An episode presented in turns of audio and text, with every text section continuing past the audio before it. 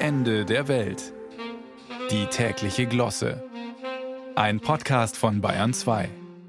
Wenn Sie heuer jemanden an Weihnachten wirklich überraschen und was schenken wollen, womit niemand rechnet, dann legen Sie ihm oder ihr ein Backerl Ibuprofen unter den Christbaum. Also, sofern Sie eines herkriegen. Sonst verschenken Sie halt Ihren Restbestand. Angesichts der Arzneimittelknappheit im Lande hat der Präsident der Bundesärztekammer diese Woche schon Medikamentenflohmärkte empfohlen, bedenkenlos auch für Medikamente, die schon einige Monate abgelaufen seien. Da kann man dann handeln, gell, wie es sich auf einem Flohmarkt gehört. 20 Ibu für eine halbe Flasche Hustensaft. Der ist leider abgelaufen, sonst gäbe es womöglich noch 10 Amlodipin dazu für den Blutdruck.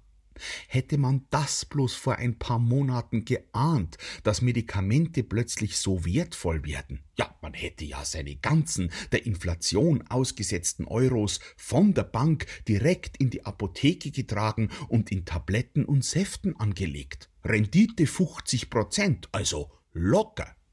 Leider sind ja nicht nur Erkältungsmittel knapp, sondern auch lebenswichtige Medizin vom Asthmaspray bis hin zum Krebsmedikament.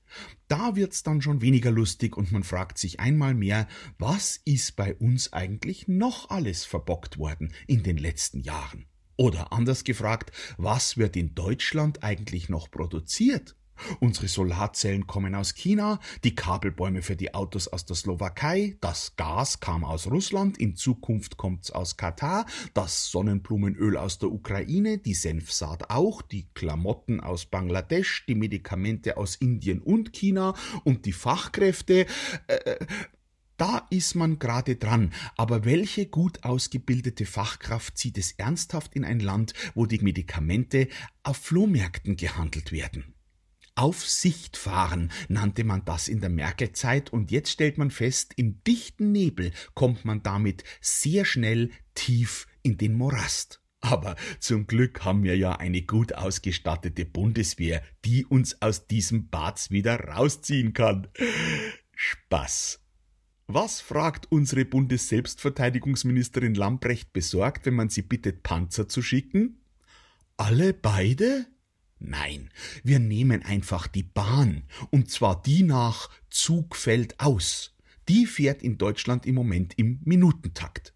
Wie schön, dass uns in den nächsten Tagen wieder Ministerpräsidenten, der Bundeskanzler und der Bundespräsident in ihren Weihnachtsansprachen versichern werden, dass wir das schon alles im Griff haben und wir zuversichtlich ins neue Jahr blicken sollen.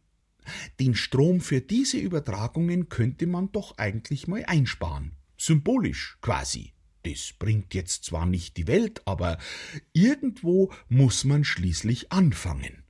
Eben alles eine Frage der Perspektive.